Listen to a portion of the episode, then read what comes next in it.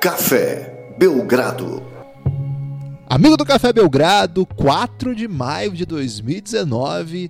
E se você acompanhou o NBA nesta madrugada, você provavelmente dormiu pouco ou acordou há pouco tempo. Nós estamos gravando isso no início da tarde deste dia 4, depois do jogo. A gente não gosta de usar esse termo o tempo todo, mas é o nome de uma série nossa, o jogo épico de quatro prorrogações.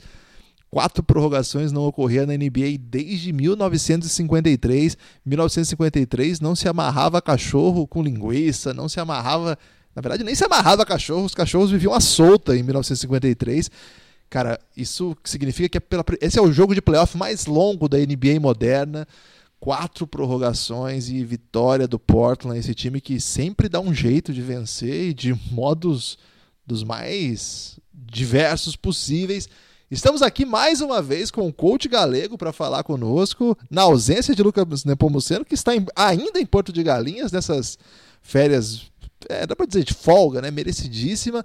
Hoje aí nas redes sociais do Café Belgrado você vai poder ver uma foto aí do Lucas na, no Beira-Mar aí, com um grande momento do Belgradice. Galego, seja bem-vindo a mais uma edição do podcast Café Belgrado, mais uma vez comentando NBA, mais uma vez sem o Lucas por conta desse contrato aí, Alpatino, Roberto De Niro, que não deixa que vocês sejam filmados juntos, tudo bem? Fala Guilherme, tudo bem? É, vamos já começar a derrubar suas mentiras aí, né? Essas mentiras que você acredita e quase Palavras duras quase uma esquizofrenia aí, cara. Se Adriano é, é calcanhoto, hein? Eu vou derrubar suas mentiras. Ô, oh, rapaz, aí você vai me abrir brecha para eu fazer citações aqui, já já eu trago. Mas eu queria pegar esse patrocinador de vocês aí do Café Belgrado também, porque nas suas férias você rodou também o Nordeste aí, comeu bolo de rolo, se empanturrou. E agora o Lucas aí em Porto de Galinhas, que é muito bonito lá, já fui também. Então, quando eu tirar minhas férias aí, quero avisar vocês aí, para vocês também anunciarem que eu tô indo pro Nordeste e ver se tem algum algum benefício para mim né, nessa área aí, tá? É, é, ah, é patrocínio às avessas que funciona esse nossa cota entendi, aí, porque a gente entendi. paga para ir para os lugares. Bom, bom conceito. Dá para fazer uma fotinha já com a palavra patrocínio às avessas. é, Cara, eu queria abrir aqui, é, deu muito retorno, né, cara? Eu não estava esperando aquele meu desabafo sobre o Jorge Vecilo e o Djavan, por causa da fala do Rodrigo Alves, né? Então, em homenagem ao Rodrigo Alves, eu queria só fazer uma citação aqui sobre esse jogo de quatro prorrogações, cara. Vou te dizer o seguinte: eu assisti o jogo e pensei, ai, quanto querer cabe em meu coração. Ai, me faz sofrer, faz que me mata, e se não mata, Guilherme, fere. É só isso que eu queria dizer, porque, rapaz, foi sofrido aquele jogo, viu, bicho? Eu não sabia para quem eu torcia, eu torci pro Denver, eu torci pro Portland, e aí eu já tem uma hora que eu torci para acabar, uma hora eu torci para acabar nunca mais. Eu comecei a imaginar os caras com 70 anos jogando a 47 prorrogação. Fui olhar a estatística depois, o Jokic jogou 65 minutos. É uma coisa surreal, assim. Então, cara, que momento. Você falou aí que foi o jogo mais longo da história da NBA, é isso? Da NBA moderna, sim. Porque lá no, nos ah, anos legal. 50 teve um jogo de, de playoff, né? Teve um jogo de quatro prorrogações também. De playoff, é, não. De, de, desde 50 não tem um jogo de quatro prorrogações. De temporada regular teve já. Já teve jogo bem longo também. Ah, legal. Teve um jogo recente, assim, de 3, 4 anos atrás, se eu não me engano, um jogo de seis prorrogações no Universitário, lembra disso? Teve, é verdade. Acho que foi Conérica. É, é, não, não, me preparei é... para isso, mas eu acho que foi Conérica, porque eu lembro que eu assisti esse jogo. E teve na é. Liga Ouro ano passado, Corinthians ah, e São verdade. José, lembra, cara? O que, que foi É, aquilo? jogo de final, né? Jogo de final, foi demais também. E foi o, foi o jogo do título, né? Acho que foi. Foi isso Foi, mesmo. foi o jogo do título. É, o Corinthians foi campeão Eu fiquei com dó do seu Vlamir aquele dia, cara, porque ele tava na transmissão, né? E já fazia horas e o jogo não acabava e não acabava. É, esse, quando vai para quatro prorrogações é bem louco mesmo. Mas mais louco ainda do que essa citação aí de Djavan para abrir o episódio, eu vou dizer que foi um grande momento do Café Belgrado e do Coach Galego. Mas mais do que isso, Galego, é, a volta do, do Jorge Versilo depois da sua, do seu hype aqui, né? Se aproveitou deste momento aí que você o trouxe de volta à grande mídia, podemos dizer boa, assim. Boa. E lançou uma música com o Ronaldinho Gaúcho, segundo consta, não tive coragem, assim, não tive a, a honradez e, digamos, a bravura de enfrentar essa música, não ouvi. Uh. Segundo consta, sobre a corrupção. Cara, vamos pular esse tema aí, vai, cara. Me deixa viver em paz. Me deixa viver em paz. Hoje é meu dia de folga, cara. É, queria abrir aqui mandando um abraço para todo mundo. A galera é, também novamente mandou muito, muita mensagem, não só pelas piadinhas do Djavan e tudo, mas pelo que a gente comentou lá do jogo, né? A, recebi aqui, queria mandar um abraço especial para uma amiga minha escritora em São, em São Paulo, a Aline Valek. Ela o nome dela é Valek, porque eu sempre vejo é, os o nome é... dela, achando no... que era Valek. É, as pessoas, as pessoas discutem isso com ela também. E ela não entende nada de basquete, mas o marido dela é um basqueteiro apaixonado e ela adora essa ideia da construção das narrativas, das histórias, das relações pessoais, como é a construção de um time e tudo. E quem, quem quiser segui-la no, no, no, Twitter, é muito legal, uma pessoa que tem uma posição muito interessante, escreve muito bem, tem livro escrito, enfim arroba Aline Vale, que estou fazendo uma propaganda gratuita aqui, ela vai amar. Mas ela depois me trouxe assim, caramba, uh, eu estava lendo sobre narrativa e sobre questão de escrita, e aí você no podcast fala isso dentro do basquete, quer dizer, como é que há cruzamento de dados e informações o tempo todo, em todas as áreas, né? E as pessoas ainda insistem em dizer assim, ô Guilherme, o cara amarelou, sentiu a pressão, e aí não foi para aquela. não chamou o jogo. Aqueles termos que a gente já falou aí, né? É, é bem mais profundo que isso, né? O jogo de basquete, Guilherme. É, tem razão. A gente vai conversar bastante sobre a rodada deste último, dessa última sexta-feira. Não vamos falar do jogo de logo mais do Rockets e Warriors, porque provavelmente o amigo ouvinte pode escutar esse podcast no domingo de manhã já sabendo o que aconteceu e pode tomar aí alguns elásticos mentais. Então fique atento aí no que pode acontecer. Antes de entrar no debate aí sobre. Não é debate que a gente vai ficar aqui debatendo, a gente vai conversar é, sobre Celtics e Bucks e, sobretudo, esse jogo épico aí de quatro prorrogações. Preciso fazer aqui o anúncio do cafébelgrado.com.br, já tradicional. Para quem ainda não conhece o que nós temos lá para os nossos apoiadores, Faz o seguinte, cafébelgrado.com.br, lá você vai ter acesso a tudo que a gente produz, que é exclusividade para apoiador, e é muita coisa, muita coisa. A gente sabe que é, temos uma base de ouvintes muito relevante e uma base de apoiadores cada vez mais cresce. Então a gente quer convidar você que é ouvinte ainda não se sentiu entusiasmado a nos apoiar, entra lá cafébelgrado.com.br. Atualmente nós já estamos com pelo menos, vou dizer, pelo menos, sete séries exclusivas. É, são as séries principais, assim, o carro-chefe do Café Belgrado, O Reinado, que conta a história do LeBron James antes dele nascer até a primeira, é, de, o primeiro momento em que ele deixa Cleveland. O, a primeira temporada dessa série se encerra no dia do The Decision. Tem a outra série que é muito grande também no sentido de volume, são, são vários, são seis episódios longos sobre os estrangeiros, chama El Gringo, os melhores estrangeiros da NBA. E lá tem episódios sobre o Kirilenko, sobre o Ginobili, sobre o Steve Nash, sobre é, Oscar Schmidt, uma história lá do Oscar Schmidt sobre ele ser ou não um, um alvo da NBA, vale a pena. Entra lá, cafébelgrado.com.br, veja como é que você faz. O acesso é bem. É, os apoios são bem em conta, você pode escolher a modalidade que mais te te atraia. Para esses playoffs tem a série exclusiva Epic, vem logo, vem episódio novo na semana que vem aí. Estamos mapeando ainda o que vai ser. Você deve ter seu palpite. A gente está tentando ainda definir editorialmente. Aí tô com o Lucas, o Lucas está na praia, então, mas a gente segue conversando. Além disso, série sobre os principais prêmios dessa temporada. Tem episódios sobre os técnicos, episódios sobre os rookies, tem episódios longos lá sobre vários dos rookies. Aquele seu preferido certamente estará lá. Tem sobre MIP, tem sobre várias outras coisas. Entra lá, cafébelgrado.com.br, peço que você faça isso. E se você gostar de conversar durante os jogos, o Plano Insider te leva para o Giannis. Já tem mais de 100 pessoas no nosso grupo. O grupo não para. Ontem ficou enlouquecido na madrugada sem lei. Rapaz, que rodada. Vamos falar dela. Galego, vamos começar aí pelo final. Jokic, 65 minutos. É, Portland dando um jeito de vencer. Que atuação do CJ McCollum. O Lillard com um jogo meio estranho, né? Tinha, hora que não caía. Toda hora eu mandava no Twitter: o que, que vem agora? Agora é o Lillard Time. E não vinha, dava uma atrasadinha no, no, no relógio. Você vê como é que são as coisas, né? Assim, é, basquete é complexo, cara. Não, não tem isso, assim, de. Olha aí, a certeza que ele ia matar essa bola. Por que, que o Paul George não fez isso? Tanto não era certeza que, olha aí, ontem ele não matou essa bola e o time também venceu. Basquete é complexo, gente. É, do outro lado, Denver jogou muito, teve vários momentos para vencer. Galera, depois que você perde um jogo de quatro prorrogações fora de casa, jogo 3, jogo que você poderia dar o salto ali, é, abrir um 2 a 1 fora, meter o time na pressão, é, já tinha perdido um jogo em casa. Como é que um time reage?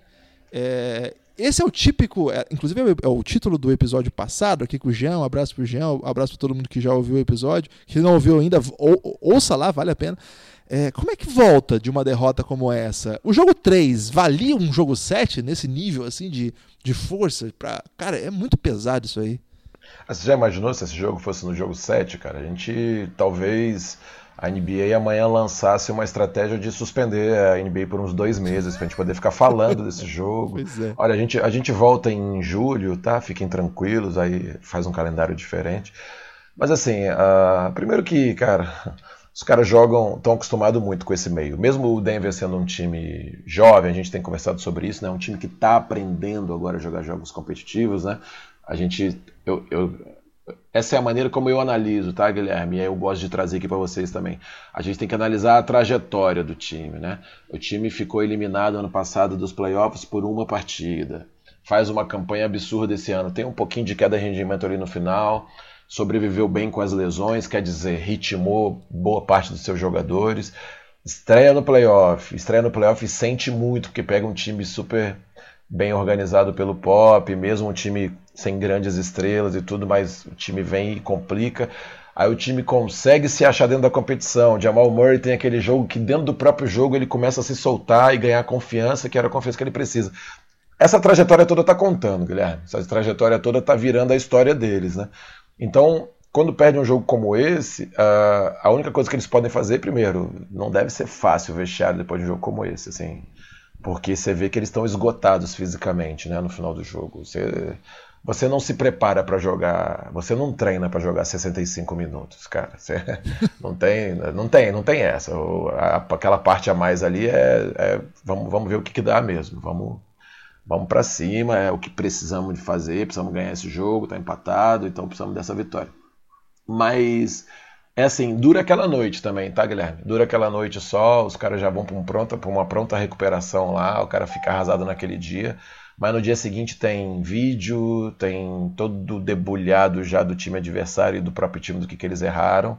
E vai começar do zero de novo, cara. Os caras estão muito acostumados com isso. Então, uh, não fica essa terra arrasada assim. Eu não acho que está nessa situação. Os jogos os times são muito competitivos.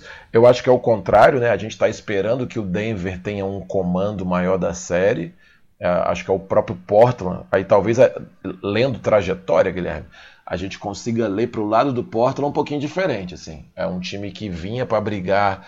Ah, caraca, vamos pegar o segundo colocado. É, precisamos mostrar força. Toda, quantas temporadas a gente já vem perdendo em playoff, o time está mais maduro, vence aquela série daquele jeito contra o Oklahoma, agora é hora. Então, assim, esse time talvez venha mais embalado né, para o jogo 4. Mas uh, falar que o Denver vai sentir, que vai se entregar agora, é, vai flertar com com a ignorância da nossa parte, cara. Os caras vão vir forte do mesmo jeito, vão perceber. Normalmente, quando você vê o vídeo depois do jogo, você percebe quantitativamente o número de erros que você teve. normalmente você faz assim. Você não vai ficar falando também, ah, mas o Portland também errou e tal. Os caras vão ver o vídeo lá e falar, ah, nós erramos X bolas. Se a gente já tivesse errado menos essas, a gente tinha ganho, era na primeira prorrogação, não precisava da segunda. Então, então os caras vão se encher de dados para motivar eles novamente para a próxima partida, sabe, Guilherme? Então. Uhum é, cansaço é para os dois lados. Você não pode contar com isso, né? Então os caras vêm pronto, os caras vêm pronto. A gente pode, eu posso falar de outros lances aqui, mas eu vou, vou te abrir porque eu já falei demais aqui. Mas assim, não, não fica arrasado por isso não. São dois times muito competitivos. A série, talvez a, a série menos glamurosa, né? Que a gente tem aí no, no playoff agora. Pode ser, uh, verdade. Boston, Boston e Bucks está mais glamorizada pelo Bucks, pelo Kyrie pelo se o Boston vinga ou não. Golden State e Rockets a gente não precisa nem falar como tá glamorizada. E a outra série também tá bem, Raptors assim, Sixers, é, né? é, o Raptors, a gente vê esse com o Kawhi, o Joy Embiid depois do que fez lá, que foi absurdo. Então, essa tá meio escondida, assim, também. Ah, o Denver é um time querido de assistir, é gostoso. E o Portland, é, poxa, muita superação, perdeu no kit, será que vai ou será que não vai? Tem o Lillard que mata a bola do meio da quadra. Você falou que o Lillard não mata a bola, mas na reta final do jogo, tem duas bolas que ele é pressionado absurdamente, porque sabe que ele chuta essa bola. É. E ele sai numa bandeja, parece que ele tá livre na bandeja. Não tem ele cobertura, não tem nada, é, né? É. Não tem, não tem nada. Então, assim Olha como é que. Vamos narrar a trajetória de novo, né? Olha como é que a história desse time já conta um pouco do que eles são, né? Os caras colaram e. Dane-se, toma de dois.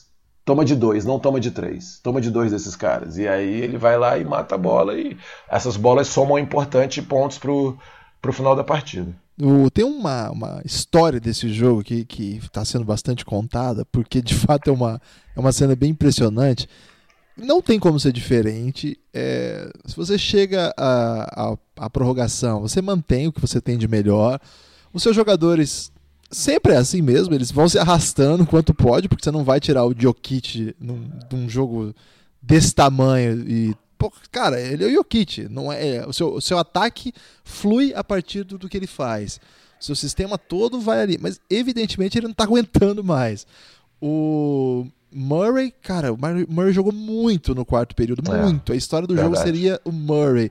Só que na prorrogação, aos pouquinhos também, ele vai morrendo, é um cara mais novo. É a segunda série de playoff da carreira. E a coisa vai. E tem um dado momento que o técnico Stotts do, do Portland aposta no Rodney Hood, que é uma história bem legal Isso. também, né? Que é um também, cara também. que Bacana. ninguém esperava que pudesse ser relevante, pelo menos relevante desse nível. E é uma, uma cena que o Rômulo, que estava transmitindo, narrou com muita graça, porque ele entra em quadra, todo mundo morto, e ele tinha jogado 20 e poucos minutos só, e uhum. ele entra e dá um pulinho, assim, tipo, tô, tô, tô de boa, sabe? O cara fala, isso é covardia, com todo mundo morrendo, o cara entra. E assim, a história ficou muito clara, o Galego, que assim, o cara tava descansado, todo mundo morto. O cara entrou, matou duas bolas decisivas, uma delas de três, assim, dagger, né? Daquela que fecha o jogo. Sim, sim, e sim. aí fica aquela, caramba, mas o, o, banco do Denver é bonzaço. Será que não dava para essa molecada estar tá em jogo? Você, como técnico ali, galera, como que pensa uma situação dessa? Que de fato, assim, é, isso é um, é um conceito da preparação física, e já ouvi muito debate sobre isso. um jogador lendário morto é, ele de fato cai o rendimento e um jogador não tão bom, mas voando, consegue igualar algumas coisas. Mas, sim, cara, sim. prorrogação, terceira prorrogação, jogo 3 de playoff. É, é, um dilema, né? Como que ele lida com um problema desse tamanho, assim? Sim, antes de eu falar isso, Guilherme, vou, você foi narrando e eu falei, caramba, cara, talvez esse jogo seja a melhor expressão de quem tem mais garrafa vazia para vender, não é assim que você fala? é, exatamente. O, Porque as garrafas foram acabando. Empty é, bottles, né? É, empty bottles. Eu ouvi o, o episódio do Fábio Malavaz, hoje estava ouvindo com o Jean, hoje de manhã, que você tava, a gente está gravando isso aqui à tarde, né? Eu estava ouvindo de manhã, ficou muito legal com os dois, inclusive. Mas eu, cara, acho que é a melhor expressão sua aí, porque as garrafas foram enchendo, foram sendo consumidas e foi faltando garrafa para os caras, né, para vender lá, cara. Então ficou complicado. Mas assim, uh, você não entra numa prorrogação, ou... caraca, acho que eu vou trazer uma história muito legal, cara. Será que eu faço isso? Acho que eu vou fazer. Faz, faz. É, você não Tem entra que ser boa agora. Tá. Você, você um não entra. Não, vou fazer, vou fazer. A história é boa. Você não entra numa prorrogação, o Guilherme, é, esperando que vai ter outra. Você entra para ganhar a prorrogação, né? Uh, tem jogo que você, nos minutos finais, você empata para levar para prorrogação. Isso aí acontece. Você fica, às vezes, naquele dilema assim: faço falta nesse último lance para não tomar de três, mesmo que empate o jogo, mas na prorrogação tô mais inteiro. Mas assim, você chegou na primeira prorrogação, você não periodiza e programa seu time para galera. Não tem rotação para segunda prorrogação. É, vamos, vamos com calma, porque se tiver uma segunda, aí a gente ganha na segunda. Não existe isso, né?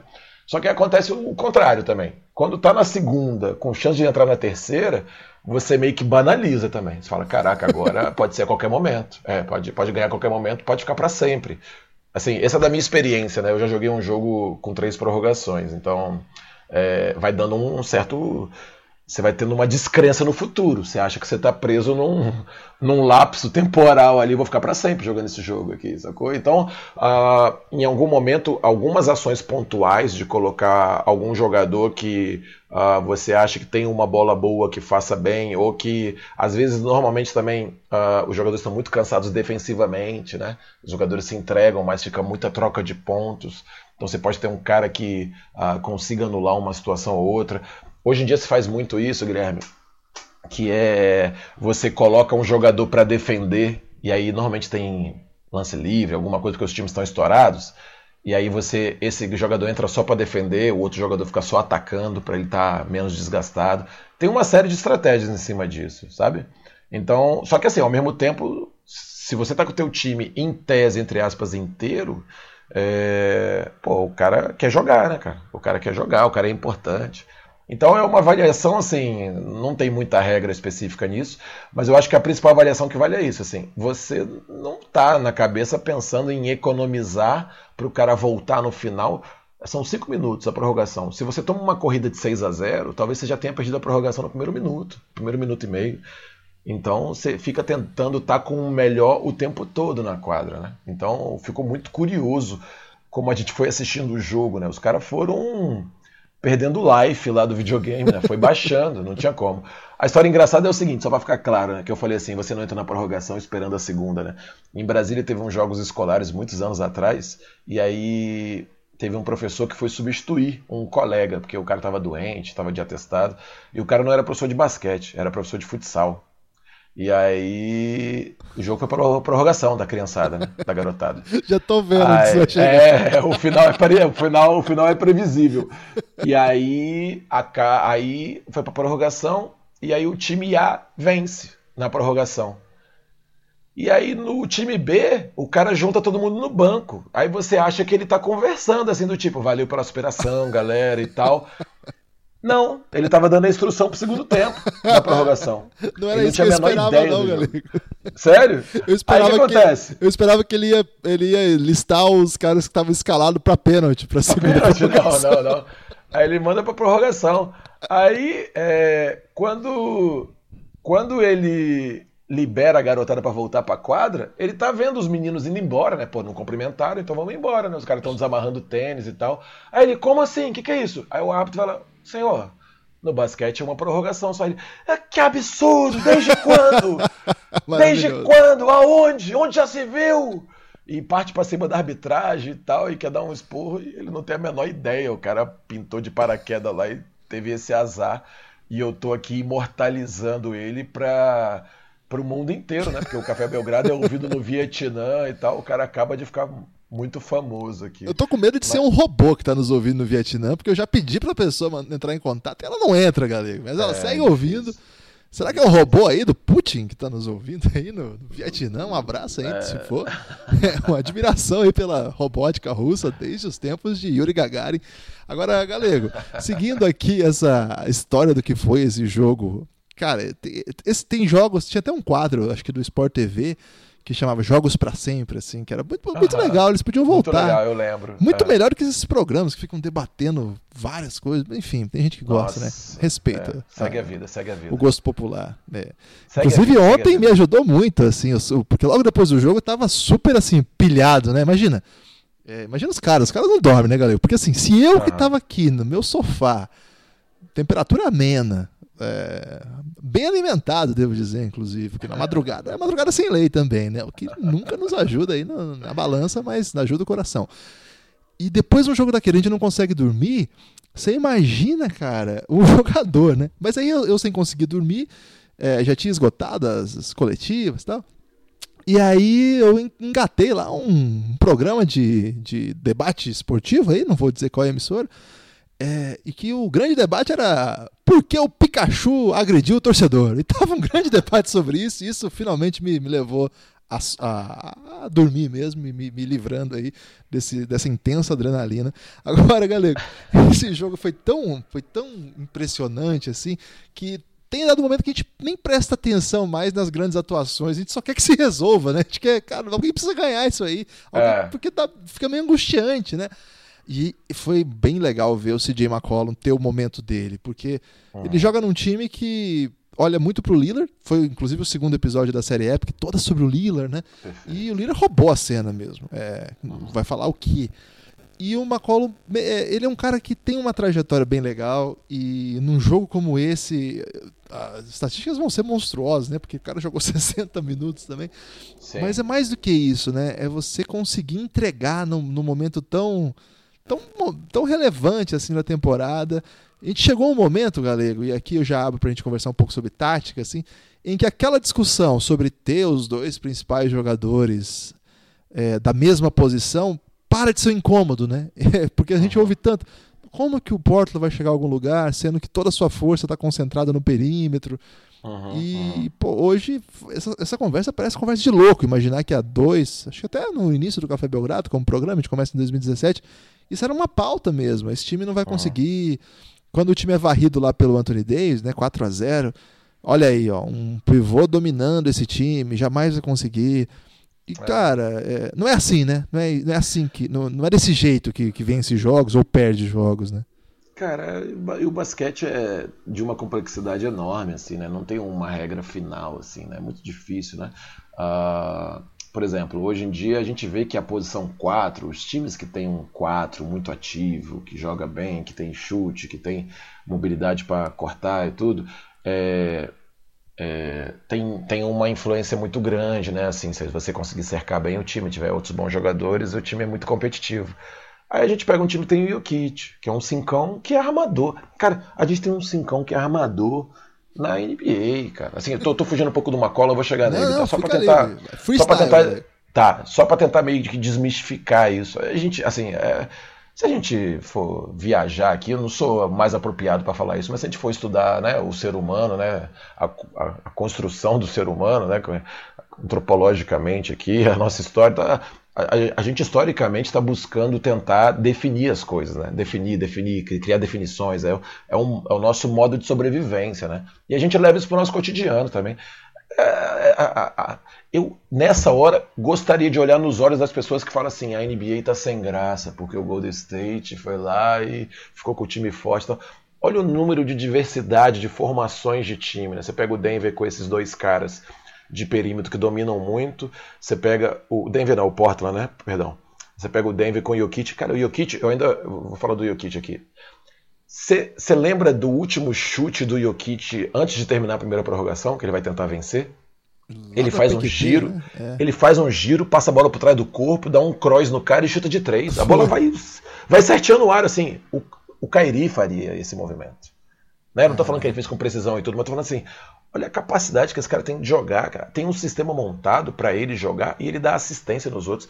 Cara, o soft touch dele, o soft touch dele, né, a maneira de tocar na bola, assim, é impressionante, cara, é impressionante. O Denver, o Gabriel Milian, que já participou com vocês aqui, que é meu amigo, o Gabriel sabe que eu adoro o movimento de floater, né? Eu, o floater para mim é um, hoje em dia é uma coisa que já está mais banalizada né, no basquete, porque o mid-range ficou muito difícil, então a técnica do floater acho que ela é cada vez mais necessária para qualquer jogador, né? E tem uma estatística interessante, tipo, o floater no Denver. O Denver é o time que faz mais floater na NBA. Sabe, é um time que joga muito ali na, naquele corte perimetral ali, é, fazendo tráfego no garrafão, né? Não só o próprio Jokic, né? Que ele faz um poste alto e meio que gira abrindo uma bandeja. Se você tentar lembrar do Denver na temporada, você vai lembrar de vários jogadores fazendo esse movimento, né? É. Mas olha só que engraçado, olha só que engraçado. O Denver não tem nenhum jogador entre os top 10 de quem faz mais floater. É mesmo? Ele, ele faz como time mas ele não faz individualmente. Olha, olha, a, olha, a diversidade que esse time criou, tá? Aí vamos agora falar do Portland, essa questão que você falou. Cara, eu tenho um amigão meu e eu concordo muito com ele, a gente discute isso às vezes, o Mikael já trouxe várias vezes ele aqui no, no, no podcast citando ele, né? A gente discute assim, ah, muita gente fala, ah, sai muito ponto, hoje em dia não tem defesa. Eu não acho, cara, que é que não tem defesa. Eu acho que nós estamos numa era de super atacantes, cara. Eu acho. A gente está numa era de super atacantes, cara. Olha a dupla é, Damian Lillard e CJ McCollum. Olha essa dupla. Como que marca assim, essa porra, cara? Como que tem. Quantas outras duplas tem mais famosinhas agora na NBA além deles dois? Eles não estão na primeira linha da NBA, assim, que a gente acha. Do glamour, né? Do glamour. É. Lá no Celtics tem o Curry, o Jason Tatum começou a temporada com muito hype, tem o Duncan e o Steph, tem o Paul George e o, e o Westbrook. Você vai narrando aí, você vai falar várias, eles não estão na linha de frente. Agora, cara, olha o nível desses dois jogadores, cara. Esses dois jogadores, eu detesto fazer viagem no tempo, sabe? Comparar. Mas assim, imagina... Viagem no tempo é legal, hein, galera? É, não, essa viagem no tempo do tipo assim, é você comparar as coisas sem cruzar tantas variáveis, sabe? Você, Falar, você gosta ah, de, de Volta pro Futuro? Porra, é um dos meus filmes preferidos, então, cara. Bem. Mas assim. Você ia mal dizer viagem no tempo. Não, não, não. Eu não gosto de fazer isso pro esporte, assim. Ah, Por exemplo, mas é uma comparação que eu gosto de fazer assim. Imagina comparar Damian Lillard e, e CJ McCollum a dupla Isaiah Thomas e Joe Dumars. Caralho, você acha, que eles, acha que eles não iam ter impacto naquela geração, naquela época? Caralho. Ser ídolos assim nacionais, cara, é, levar times a títulos e tal. Só que hoje em dia eles são mais uma dupla, cara. Eles são mais uma dupla porque tem muitos super atacantes, sabe? Tem muitos é. bons jogadores. Até pouco tempo Ma... o debate era assim: quem é melhor, CJ McCollum e Damian Lillard ou John Wall e Bradley Bill? Era um debate sólido, assim, é, não é um absurdo. É. Agora o John Wall tá machucado e tal, ainda ficou difícil. E olha aí, falei de dois que a gente nem tá falando. Talvez daqui dois Exato. anos, se o Wall voltar bem, pode ser deles que nós estiver, é, estaremos falando, né? Exato, se o Murray se mantiver evoluindo como ele tá Cara, ele vai entrar nesse hall do 1x1 é demais, imarcável, cara. imarcável, cara. Tem bolas que ele tá fazendo que a defesa é perfeita, é perfeita. Por exemplo, ficaram me perguntando muito lá naquele último lance do jogo 1. Pô, o cara vacilou de botar o Nenê no Stephen Curry e tal. Cara, beleza, correu risco, tem que correr risco, cara. O, o D'Antoni deu entrevista no final assim. Não, aconteceu. Eu precisava correr esse risco, achei que o rebote estava ruim e eu fiz. O Nenê não faz uma péssima marcação, não faz uma péssima marcação. O Nenê tem desvantagem física, cara. O Stephen Curry, que é um escroto, cara. Sacou? Lá em Brasília a gente fala escroto pra elogiar, assim. É, o cara é um escroto, cara. O cara me mete um cross ali e mete aquela bola decisiva. Essa bola decisiva, ele não meteu no final do jogo, quando ele teve que ganhar o jogo no título que eles perdem pro Cleveland. Então, assim, cara, eu, eu acho que nós estamos numa era de super atacantes. E, invariavelmente, uma hora ou outra vai sobrar, cara. Esses caras vão, vão vão acabar se sobressaindo e mostrando, né? Só que a gente tem essa tendência de querer carregar um nome para frente o tempo todo. E bicho, olha a diversidade que está acontecendo. Das quatro séries aí, a gente pode falar de quatro, cinco jogadores por baixo nas quatro séries. Há 20 anos atrás, há 30 anos atrás, a gente falava de um para um, assim. Ah, é o Jordan contra o Drexler, sacou? É o Jordan contra o Magic Johnson. Sabe, é, hoje em dia, cara, você pega por série, você pega 4, 5 jogadores fácil, assim, que estão arrebentando, cara. Então eu acho muito legal, assim, eu não sei se eu viajei muito. Eu tenho essa vibe também, eu sou muito anti-saudosista, é. embora respeite muito o passado, né? É, eu gosto essa vibe muito é muito errada, assim, essa vibe é. de o que era bom antes, tal, eu detesto é. também. É. Isso que você falou faz muito sentido, assim, nada garante que o ano que vem, por exemplo, agora a torcida do Sacramento vai ficar empolgada, nada garante que no ano que vem, é, CJ McCollum e Damian Lillard poderão, assim, enfrentar num jogo é, Aaron Fox e Buddy Hield e, assim, ser certamente melhor. Não, cara, Exato. vai ser um jogo duro também vai exato, ser pesado, não, como é, não sei é. como é que vai render e tal. E assim, se a gente for olhando time por time, né? Claro, tem alguns times que têm deficiência, vão demorar para chegar a esse ponto, mas a gente vai encontrar sempre duplas muito boas. Nós estamos numa era de times muito bons. Olha o time que o Philadelphia conseguiu juntar, né, cara? Botou é. Embiid com Jimmy Butler, que até há pouco era o franchise player, né? Uhum. É interessante isso, ao mesmo tempo que a concentração de talentos é, do, do Golden State foi muito criticada, desde lá do Miami Heat, essa ideia de concentração Sim. de talentos. Mas só é possível fazer concentração de talentos se houver bastante talento, né? Acho que Exato, tem que ter muito exatamente. talento para ter todos esses times de talento, igual a gente está falando. Então, são vários. A gente falou, citou alguns, mas no começo da temporada o time mais citado para além do Golden State era o Boston Celtics. Uhum. É, imagina, o Horford, Kyrie Irving, Jason Tatum é, Jalen Brown crescendo muito. Era, era, porra, era um time é, que se discutia e tal. Olha o que o Toronto tá fazendo, velho. Os caras têm Kawhi, o Kawhi Cover, que é o, o Paul Siakam, tem Marc Gasol, que até pouco tempo era assim, o melhor pivô da liga, já foi eleito, uhum. inclusive, está entre ainda um dos melhores pivôs. Kyle Lowry, que foi All-Star. Olha o que os caras fazem, velho. É, é. é sinistro, assim. Você até pontuou é. o Spurs, que não tem grandes estrelas, mas tem lá, né? Tipo, DeMar DeRozan, lá Marcos Aldridge. Olha o tanto de talento para ter uma liga. É, olha, nós somos privilegiados, não canso de falar isso aqui. É, o que esses caras entregam por noite, assim, me empolga muito. Essa série teria muita coisa para falar, mas nós vamos ficar aqui o dia inteiro, temos que mudar. Exato, é só para fechar isso, assim, Nossa, você olha os times aí, você, você olha tudo, os times, galera. assim, é porque eu quero agradar os dois agora, você e Lucas, né?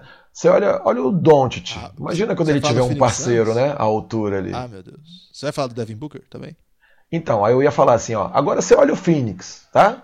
Aí, ó, ó olha o Phoenix. Isso. Continua, continua olhando o Phoenix. Então, olha olhos. o Phoenix. É isso. Caramba, palavras duras aí contra o Phoenix Suns. Tomou distraído o Lucas Nepopop nessa. Ele ficou de mandar áudio pro episódio de hoje, mas acho que ele se embebedou, hein? Ele tá num, numa vibe de férias aí. Não vou cobrar, não. Um abraço pro Lucas e pra sua família. É, tá acabando essa mamata aí, Lucas. Agora, Galego, o outro jogo do seu time, Boston Celtics, é, não saiu bem pro Boston, não, hein? O grego é. ontem tava no veneno da. sei lá do que chamar aquilo. Eu, eu costumo chamar isso de basquete 2.0, assim, quando o grego. quando a coisa encaixa, né? Quando o time vai bem, quando Sim. eles encontram é, uma maneira. A gente conversou bastante sobre como o Celtics estudou maneiras de pará-lo, né? Porque ele tem um tipo de jogo que é muito difícil mesmo. Você tem que ter muita coordenação para enfrentar. E, cara, nos dois jogos seguintes, o Bucks mostrou, né? O Coach Bud mostrou também por que, que é um doce, não o melhor. Aqui no Café Belgrado, na série que a gente fez, a gente colocou o Coach Bud como melhor técnico da temporada, melhor trabalho da temporada, né? Não melhor técnico. Cara, essa série é demais, tá muito legal de ver. O jogo de ontem mostrou um Janis Cara, sei lá, eu não sei mais o que falar sobre ele além do óbvio, que é um negócio que eu nunca vi antes. É uma compleição física casada com uma vontade de ganhar que não é fácil encontrar, mas uhum. com responsabilidade, não é uma vontade de ganhar cega, que não, não enxerga o resto do time. Na verdade, ele entende que precisa do time. Cara, eu acho que essa série, ela, ela tecnicamente está nos presenteando também, né? O que, que, que você tem para dizer aí desses dois grandes times, galera? Tá, vamos lá, por partes, né? Eu vou trazer o que a gente, é, relembrando que a gente falou no jogo 1, né? A gente veio extasiado de um jogo 1 onde o Boston marcou muito bem, ah, fez uma estratégia defensiva muito bem montada, cercando o Yannis, né? Assim, você vê que foi bem estudado, ao invés de ficar esperando o Yannis lá dentro do garrafão como ficava antes, que hoje em dia ele já sai bem dessa, né? Que ele acelera, já abre a primeira passada e fica muito difícil de não pelo menos fazer uma falta nele. Tiraram ele a aceleração dele, marcaram ele mais, mais alto, né? O Hofford tem essa contenção física também com ele. Uh, também comentei que quando tinha bloqueio, uh, trocavam, mas já ajudavam rápido nele, dependendo do ângulo que fosse.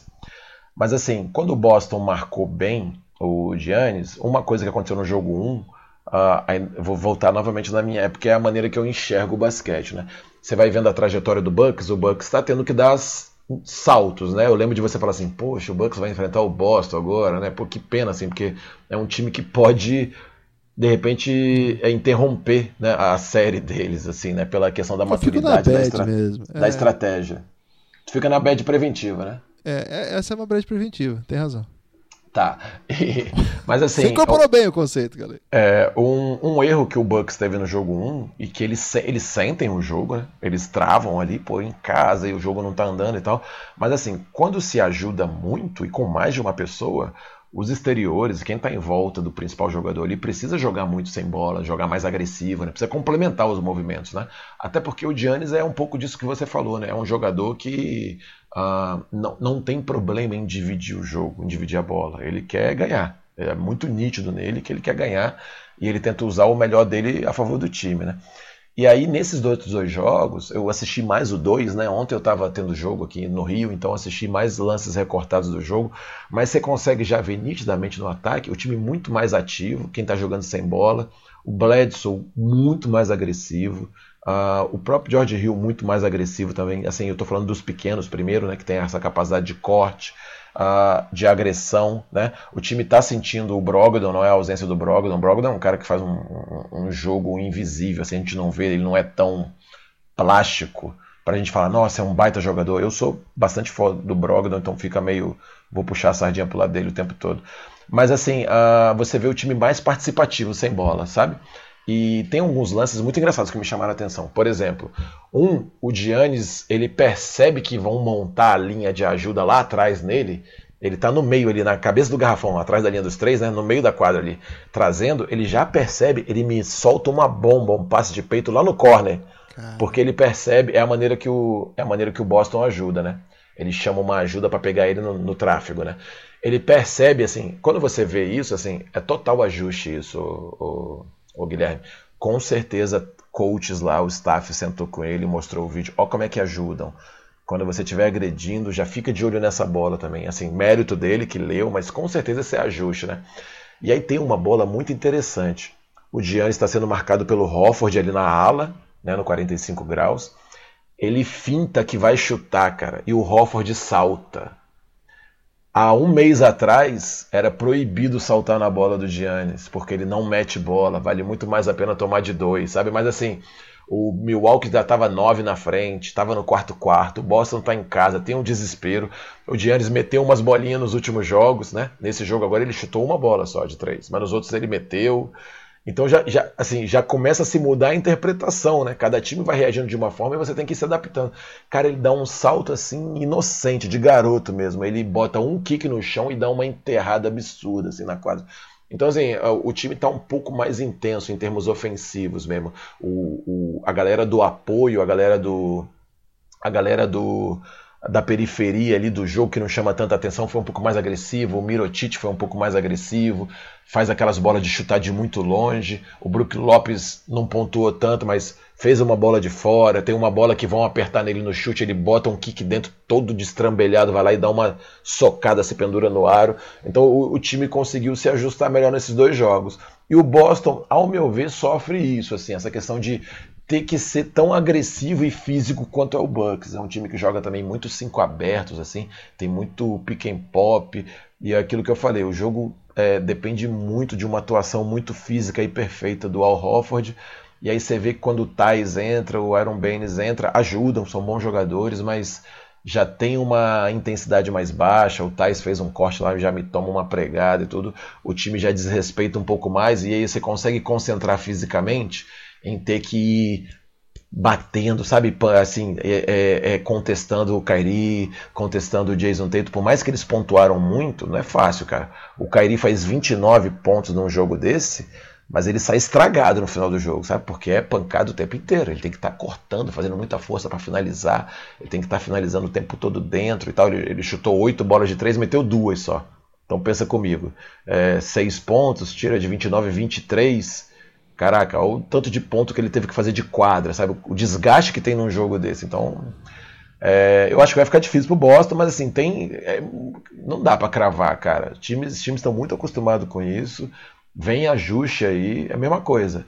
Doeu essa derrota pro Boston, porque em casa, devolveu, vai jogar com a corda no pescoço o próximo jogo em casa.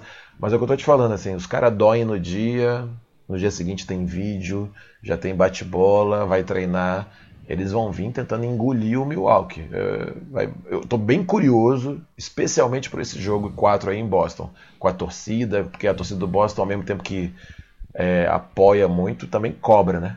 Cobra uma equipe vencedora, então estou bem curioso, Guilherme. É uma série que me chama muita atenção pela parte do afeto aí pelo Boston, mas pela grandeza que é o time do Milwaukee. Se o Coach Bud não foi eleito o melhor técnico do ano, eu vou começar a me apresentar como Rodrigo Leonardo. Vou tirar o galego, vai ficar só Rodrigo Leonardo. É que também é meu nome. É minha aposta. Tá valendo. É. No Café Belgrado ele já foi, então se eventualmente na NBA ele não for, você pode, você pode se defender aí dessa. Vou deixar uma cláusula para isso, então. Beleza, ok. Ok. Ô Galego, uma questão que até eu e o Lucas debatemos num episódio aqui, é, e que eu queria ouvir um pouco de você é o seguinte: em toda carreira, é, eu não acompanho, como eu falei no outro episódio, a carreira do Brad Stevens desde a, desde a infância, sei lá, desde quando ele começa propriamente. Eu, assim como boa parte do mundo do basquete, acompanho o Brad Stevens desde Butler. Quando ele, assim, comove uhum. o planeta do basquete, levando uma universidade muito pequenininha do estado de Indiana que é um estado do basquete propriamente, mas não era nem assim, não estava nem entre as três principais universidades do estado Sim. na época que ele comandava Butler, a duas finais consecutivas de March Madness, né, do, do, do tournament da NCAA. É, trabalhos assim que entraram para a história do basquete assim como maiores zebras de todos os tempos, as Cinderelas, etc. Trabalho que o levou ao Boston Celtics. E quando ele chega no Boston Celtics, a proposta era de rebuild.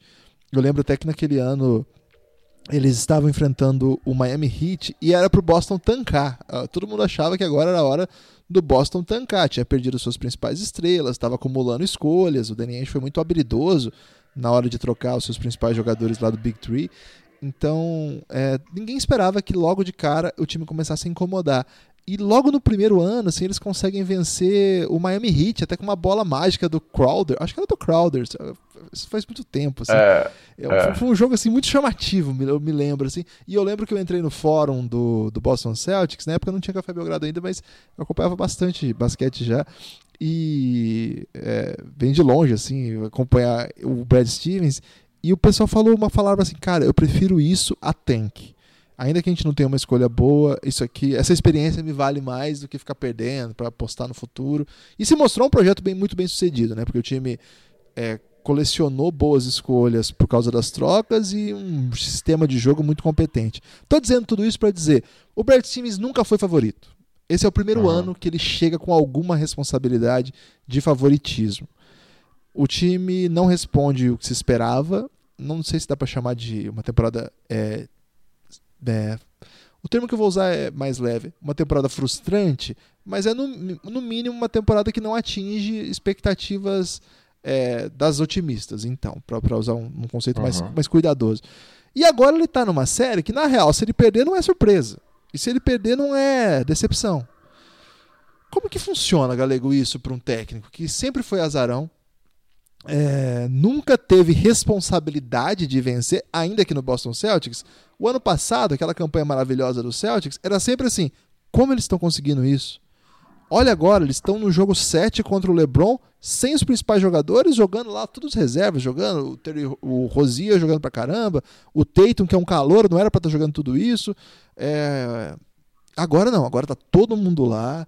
Era, se esperava uma grande campanha esse ano pressão porque daqui a pouco acaba o contrato do Kyrie, ele pode ir embora, é, pressão porque é o momento de, de dar o passo a mais, não tem mais LeBron para você justificar uma derrota, perder em sete jogos para LeBron tudo bem.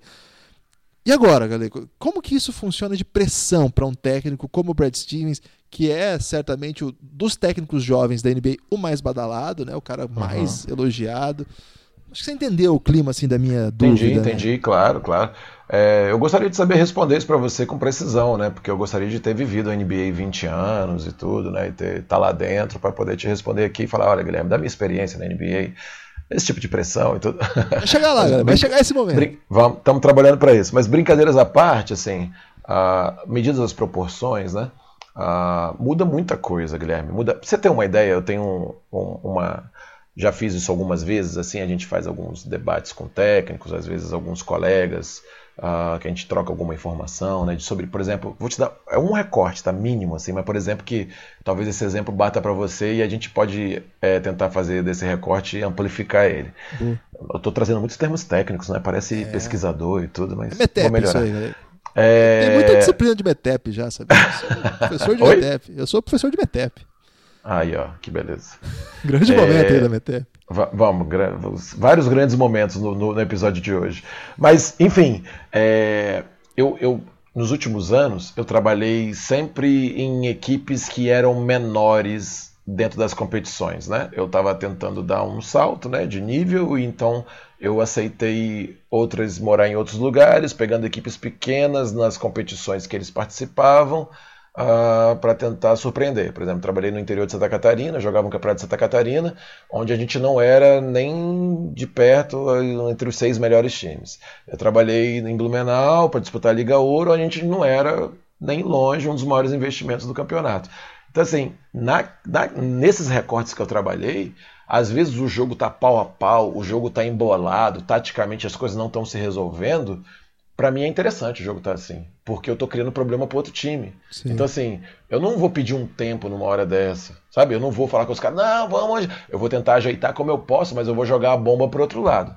Até aí tudo bem? Legal, tudo legal. certo, né? Gostei, Beleza. Gostei. É uma, é uma vertente. eu tô no Flamengo agora. Eu dirijo, talvez aqui, com, quase com certeza, o principal time aqui da nossa categoria, sub-19, né? Se o jogo ficar meio embolado, eu preciso tentar resolver isso, cara, porque a gente tem que ganhar, cara. Nosso time, em tese, foi preparado para vencer, entendeu? Eu não posso ficar assim, a não ser que seja uma estratégia minha assim. Eu quero ver se esses caras conseguem sair desse problema sozinhos e tal. Mas assim, é, muda até essas nuances de como cobrar, o que falar, quais são os objetivos pequenos por quarto, sabe? Ah, você sai de caramba, vamos nos superar. Você sai de uma preleção do tipo assim, a gente não deve nada para eles e tal, a gente vamos, a gente tem mais é que chegar junto e tal, vamos para cima deles e tal. E muda para, cara, não podemos perder esse jogo, nós temos que fazer o nosso trabalho bem feito, tem que anular isso aqui, tem que anular aquilo lá, já como uma obrigação, né? Quando você está lidando com grandes estrelas, com uma mídia diariamente falando da sua vida, cobrindo você, eu acho que o Brad está aprendendo muita coisa, assim. Eu fico curioso mais para frente os relatos que ele vai trazer. O Brad Stevens, de vez ou outra, ele está dando uma entrevista, alguma coisa legal. Eu lembro que assim que ele entrou na NBA, ele fez aquele The Ringer, né? Um podcast bacana que tem, né? Da NBA, um dos melhores. E ele falava assim, cara, eu tô aprendendo bastante na NBA, porque da onde eu venho, não se pode trocar um jogador a qualquer hora. Sacou? Assim, é. Eu treino o cara, eu formo o cara, o cara tá comigo até o final da temporada, talvez pro próximo ano. Aqui onde eu tô, talvez em fevereiro, três saiam do nada. Então, é, ele, ele, não, não, duvido que seja uma experiência nova para ele, mas também não, assim, não é que isso está impedindo ele de trabalhar. Ele está tendo que resolver os problemas dele. Todo técnico passa por isso numa ascensão de carreira, né? Não é que você não sabe o que fazer. Você guardou, tem várias ideias sobre o que fazer naquela, naquela área, naquele momento. Mas agora ele está tendo o que fazer. E tendo o que fazer, ele. O Fábio Malavasi trouxe isso, né? Falou assim, poxa, não é possível que não, tá, não tenha tendo algum problema interno né, no grupo, alguma coisa. Talvez sim, talvez estejam vivendo alguns egos, né? O Terry Rozier e o Jason Tatum foram alçados a ídolos muito cedo ano passado, né? Assim, muito jovens. Não, e agora e trancaram agora... ele, né? Falaram, agora vocês vão pro banco. Não, o, o Tatum é... não, mas o Rozier, ó, agora a gente não quer mais você jogando é, a bola exato, o tempo todo. Exato. O Gordon Hayward é, vem de uma lesão muito séria, a gente tem que entender isso. Mas ao mesmo tempo, além do talento que ele tem, que a gente sempre está sempre esperando que ele volte a praticar, ele é um cara que vem para o Boston porque já trabalhou com o Brad Stevens também, né? Então tem essa pegada assim de ele está sendo protegido ou não? Como é que ele lida com essa relação? Então tem um, uma série de questões que vão além da tática, mas eu ainda acho que na questão tática é isso. Assim, o time está tá carecendo um pouco uh, nessa questão da intensidade do jogo. Uh, varia, tem poucas variações para agredir o garrafão mesmo, assim, a não ser no um contra um. As bolas que o Cari faz, cara, cada jogo é um, uma coletânea de highlights dele mas o time está tendo que se espremer o tempo todo para chutar a bola, tem uma movimentação de bola excelente. Mas quando pegam defesas que conseguem igualar bem, trocar bem, uh, fazer uma boa ajuda no Kairi e tirar as inversões de passe, reequilibrar rapidamente, eles realmente têm tido dificuldade, né? E é um time que está em evidência já desde o ano passado, então não é fácil, mas é, com certeza ele está passando por problemas, o, Guilherme, mas não é, novamente, não é nessa perspectiva sensacionalista, né? Agora ele sentiu o peso da pressão, ah, sabe, é, Guilherme? Ah, agora, longe não. disso, longe disso. Ele é um cara extremamente capacitado e preparado para lidar com uma situação dessa, mas que com certeza isso vai agregar no, no histórico dele. Eu acho que é um cara que vem para trabalhar aí pelo menos os próximos 20 anos na NBA com certeza daqui a 10 anos aí, se a gente for encontrar o Galego e o Guilherme lá daqui a 10 anos, a gente vai estar tá falando que ele já deu entrevista falando assim, ó, aquela temporada foi divisor de águas para mim ali, eu realmente aprendi a ter que lidar com essas diferenças e tudo. Então eu acho que ele tá, tá passando por essa transição profissional também. Ô Galego, antes de te dar o destaque final, falamos bastante uhum. dos dois jogos de ontem, eu queria que você comentasse rapidamente aí a expectativa de noticiada pelo hoje de três anos mais de Greg Popovich. Você que tem aí a campanha Vamos levar o Galego para conhecer o Popovich. Ficou é... animado aí que tem mais três anos pra gente botar você lá conversando com o Popovich, hein? É, essa campanha aí, cara, já tá muito avançada, né? Eu tomou já o Brasil, né? Essa campanha. É, tomou o Brasil, eu já consegui recolher sete reais de doações, né? Foi uma doação que eu recebi num troco do ônibus, né? Foi o cobrador que me devolveu sete reais. E ele falou: fica para você e faz o que você quiser, o que você sonha. Eu falei: pô, então é a primeira doação que eu tenho aqui do projeto do Popovich. Cara, eu fico muito feliz, né? Porque é um cara que a gente está lendo, está vendo, assim, que ele vai sair, tá em breve, né? A saída dele. Eu não sei como é que tá a assinatura dele de contrato nos Estados Unidos com a seleção, mas eu não sei se ele está meio que pegando o ciclo junto aí, né? Para tentar aposentar tudo de uma vez. Ah, eu também percebo assim que eu, eu, hoje em dia eu duvido muito que o Hétero Messina vá sair. Acho que se ele tivesse que mais ambições de sair, ele sairia logo. Acho que o Hétero talvez esteja. Eu pensei, né, que talvez estivesse sendo preparado para pegar o lugar dele aí. Porra, mas três anos esperando aí é foda, hein, velho? É, é, vamos ver, cara. É, não, não, deve ser fácil, mas é, enfim, é verdade. Eu acabei de falar uma grande besteira aqui, cara. Me, me, me perdoe. Ou não edita, não, né? não. Ou não. Não, não, edita, não edita, não, que eu gosto da, das falhas para passarem aí. Não, galera, mas, assim, se você pensar que, na verdade, olha só, eu falei uma coisa e agora eu tô talvez discordando de mim mesmo num grande movimento de antítese, né? O pensamento dialético é assim, galera. É, é a questão assim. É um cara que saiu do mais alto nível, campeão é. da Euroliga, e tá lá, cara, faz tempo e parece é, que tá é, tudo exato. bem. Então, não, e, que é- proposta e, ele é deve ter. E é, com certeza. Não, e é doloroso falar que ele tá sendo preparado, né, cara? O cara. pois é. O cara tá pronto há muitos anos, há muito tempo, e extremamente talentoso. Mas assim, eu acho que para a comunidade do basquete é a gente começar a entender que a gente está em tom de despedida, cara. A gente tem que curtir cada coisa que esse cara trouxer pra gente. Uh, eu gosto muito, cara. Eu vi que o Fábio Malavasi, até fiquei pensando assim, caramba, eu nunca tinha enxergado pelo ponto de vista do Fábio, sabe? É, da, de quem toma o esporro, né? De quem toma, de quem não consegue transmitir algo legal, concreto, com mais informação para o público. Mas assim, eu confesso a você que até disso eu gosto dele, assim. Uh, não que eu concorde com tudo, mas até disso eu gosto porque é um, uma, um movimento dele, ou assim, ei, me traga informações melhores, assim, porque também tem umas perguntas que são sacanagem, né, cara? É, poxa, seu time tomou muito arremesso, como segurar agora o adversário? Ué, evitando ele de arremessar, cara. É, só que qual é a dúvida? De, é lógico que ele faz proposital, lá tem a, o jeito ranzinza dele. e ele é puto com esse negócio que ele é obrigado por contrato da NBA a dar aquela é, entrevistinha. É, do, do, é, durante é. Ali ele acha que ele capricha no, no, no rancor, né? E eu acho que é um cara que tem impacto na liga, sabe? Porque ele é peitado pela liga quando ele começa a poupar os jogadores, ele é, ele é ameaçado de tomar multa, sabe? E hoje em dia você vê todos os times não Verdade. pensando duas vezes em poupar os jogadores, porque ele usou o trabalho dele, ele usou os estudos do staff dele, da ciência, de que é assim, Cara, é poupar, não é poupar o cara aqui hoje. Você está olhando para o agora, para esse recorte. Ah, esse recorte é importante para transmissão.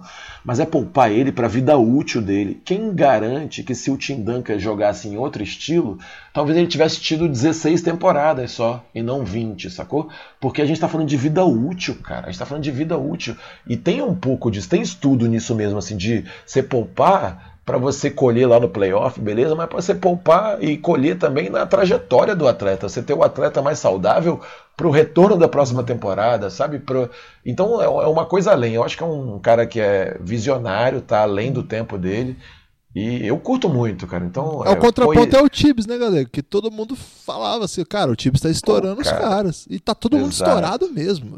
Luol é, Deng não joga mais, Joaquim Noah não joga mais. Taj Gibson joga, mas assim, ninguém lembra onde está o Taj Gibson mais. É. Derrick Rose é, é, tem especificidades da lesão, etc. Sim, mas sim, também, sim. É, tem o, essa... O, o, o Tibbs defende com teoria mesmo isso, né? Ele não faz isso na sacanagem também, não. Assim, ele traz os números falando assim, eu preciso da quadra para gerar um entrosamento nesse time que eu espero, que eu quero, né? Ainda mais na época do Minnesota, eu lembro que o quinteto do titular do Minnesota era o quinteto que mais jogava, né? Tinha a estatística que tinha mais tempo de quadra dentro de todos os times da NBA, né? Então ele tinha esse argumento, mas uh, a gente está olhando a, a, a, na linha do tempo da história é, todo o conhecimento que ele tem e o que, que ele não conseguiu transformar em resultado, né? Porque, querendo ou não, Guilherme, no final das contas, o Pop ia continuar sendo adorado, mas se ele não tivesse ganho os títulos que ele ganhou, a gente ia estar tá questionando ele aqui, se ele é bom mesmo ou não. É. Então você tem que transformar esse resultado, cara. Não tem essa de, ah, é bacaninha e tal. O grande amor, a grande paixão de você ser técnico, meu querido, é você ter uma chance todo ano de chegar lá, cara. É, tá todo mundo lutando para chegar lá. Não vem com esse papo que é só formar, não. A gente quer resultado também. Então, é, se você não, não entregar, você vai ser visto como um cara que, ah, tinha potencial, era legal, mas esse cara não é tão bom, não. Não ganhou. É isso que a história traz pra gente. O Galego, eu quebrei no último podcast aí um padrão, é uma, uma regulamentação que eu mesmo criei. que não é para falar de coisas que não estão acontecendo nos playoffs, é, durante os playoffs, porque eu queria falar do Luca Doncic com o Jean e quebrei uhum. esse. E aí o torcedor do Lakers ficou bravo porque eu não deixo falar do Lakers aqui. Então eu quero que você comente o último rumor aqui que o Tailu pode ser o novo técnico do Lakers. Você gosta da ideia? Ah, cara, eu lamento profundamente. Eu tô tão chateado ainda que o Kokoskov lá saiu do Phoenix. Eu, eu, assim, eu acho tão absurdo como o tratamento que se dá aos técnicos, assim, em qualquer área, sabe? É, é, olha, olha, olha, como é que eu estou tentando arrumar palavras, assim. Eu acho, acho estranho, cara, sinceramente. Mas eu não duvido nada, assim, não é uma crítica diretamente ao LeBron, assim, mas não duvido nada, né? O LeBron, ele tem essa característica, né, de ser meio manager, dono dos lugares que ele vai, né? Então, poxa, você tem alguma dúvida que tem influência lá para ser ah, Tailu? Isso aí, não tem como. Então, é... cara, é. Então é, é, a escolha dele, né? E a informação é, é do hoje que o, que o Tailu é o, é o favorito, não é informação assim de rumor, é o cara que acerta tudo. É, cara, e assim, é um cara que no, no, Cleveland, né, fez muito jogo de quick hitter, né, assim, jogos, jogadas aceleradas pro LeBron já sair atacando logo. Uh, tem o mérito dele, lógico, tá? Sem querer só cornetar aqui, mas assim, de uh, posicionar os outros jogadores para conseguirem pontuar, porque o LeBron é um baita de um passador também, né, então apesar da gente sacanear muito o J.R. Smith, o que o J.R. Smith fez no Cleveland em jogos decisivos também foi muito importante, também em termos de acerto, Kevin Love, né, enfim, os outros jogadores.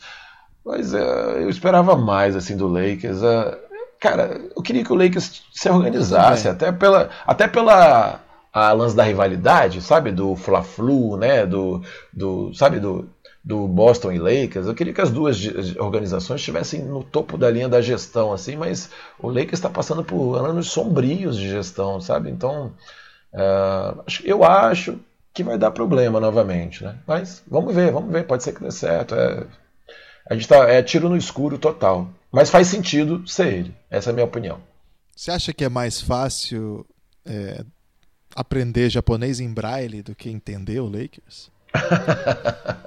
Seu destaque final, galera.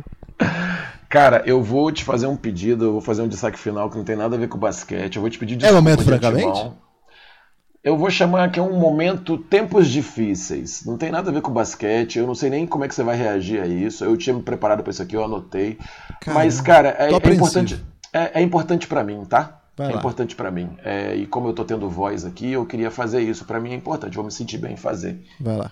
É, eu, eu, eu, eu, sou formado aí, acho que esse ano eu faço 14 anos que eu tô formado. Eu tô na área aí já é, entre 15 e 20. 15 anos que eu sou formado e 20 anos que eu estou na área, assim, desde que eu passei no vestibular e tudo, e trabalhando. E eu, eu tive, assim, eu devo muito da minha, da onde eu cheguei, do que eu conquistei, do que eu aprendi. Do, foi um divisor de águas a minha formação é, universitária, sabe? A, a eu fui formado na Universidade de Brasília, né, na UNB.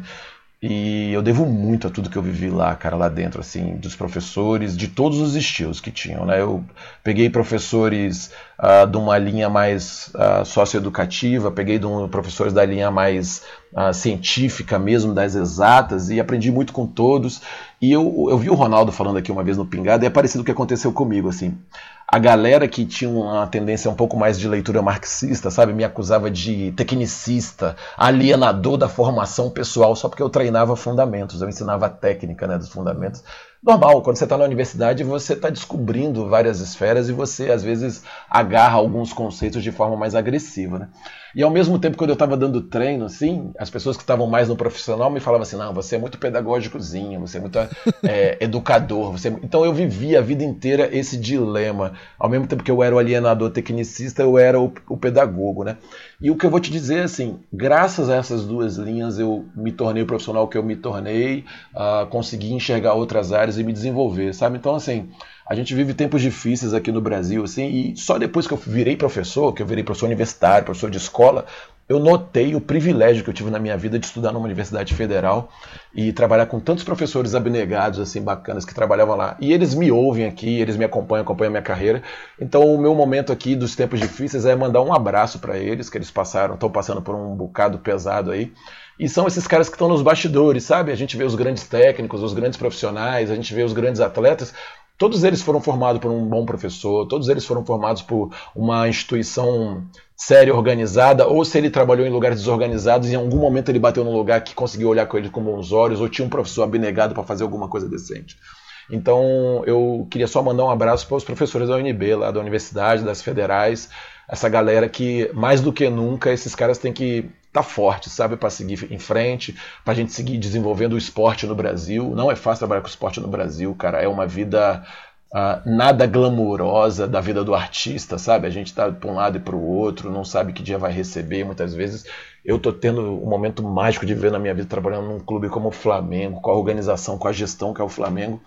Mas se você for olhar, ele é um grão de areia na minha trajetória uh, de clubes que eu passei. E tá lotado de gente fazendo isso, tá? A galera que tá no NBB tá, é, passou por isso, tá, sabe? E, e, me desculpa ter fugido um pouco do tema, o Guilherme, Não, que mas queria mandar um abraço aos professores, cara, a todo mundo que tá ralando aí, porque sem essa classe aí a gente tá ferrado em termos de tornar o esporte, o consumo do esporte e a prática do esporte uma coisa mais crítica e fugir daquilo que a gente condena tanto que é achar mítico, achar que nasceu só com dom e achar a gente é que precisa passar uma outra imagem disso e as pessoas, com certeza, quando têm acesso a essa informação, aprendem e passam a assistir o espetáculo, o esporte de outra forma.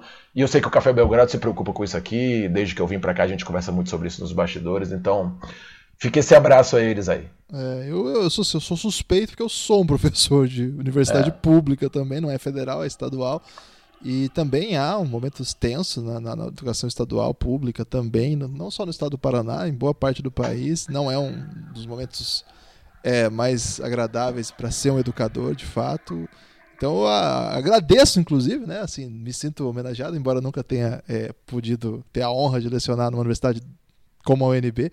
Mas, de fato, assim, fiz meu, meu mestrado é numa universidade federal de São Paulo. Um abraço para todo mundo que me ajudou a formar lá também. Isso me sinto sensibilizado por essas palavras aí. Você me comoveu, Galego. Valeu, valeu, valeu. Comovido e acho que isso aí não é uma questão ideológica, isso não é uma questão é, de partido, de lado. Isso aqui é uma questão de conhecimento, né? De apreço ao conhecimento e acessibilidade da ampla gama da população a ter acesso a uma educação pública num país que precisa de educação pública em todos os níveis, né? Porque de fato não, não estamos num país em que as pessoas conseguem gastar para para educar a, a, a, ampla massa da população brasileira não tem possibilidade né, de, de, de pagar por uma escolha. Então é fundamental. Então isso não é uma questão de lado, isso não é uma questão de, de escolha, isso é uma questão assim de humanitária. É, é humanitário isso. Se você for humano, isso é importante. Valeu por ter falado sobre isso, valeu.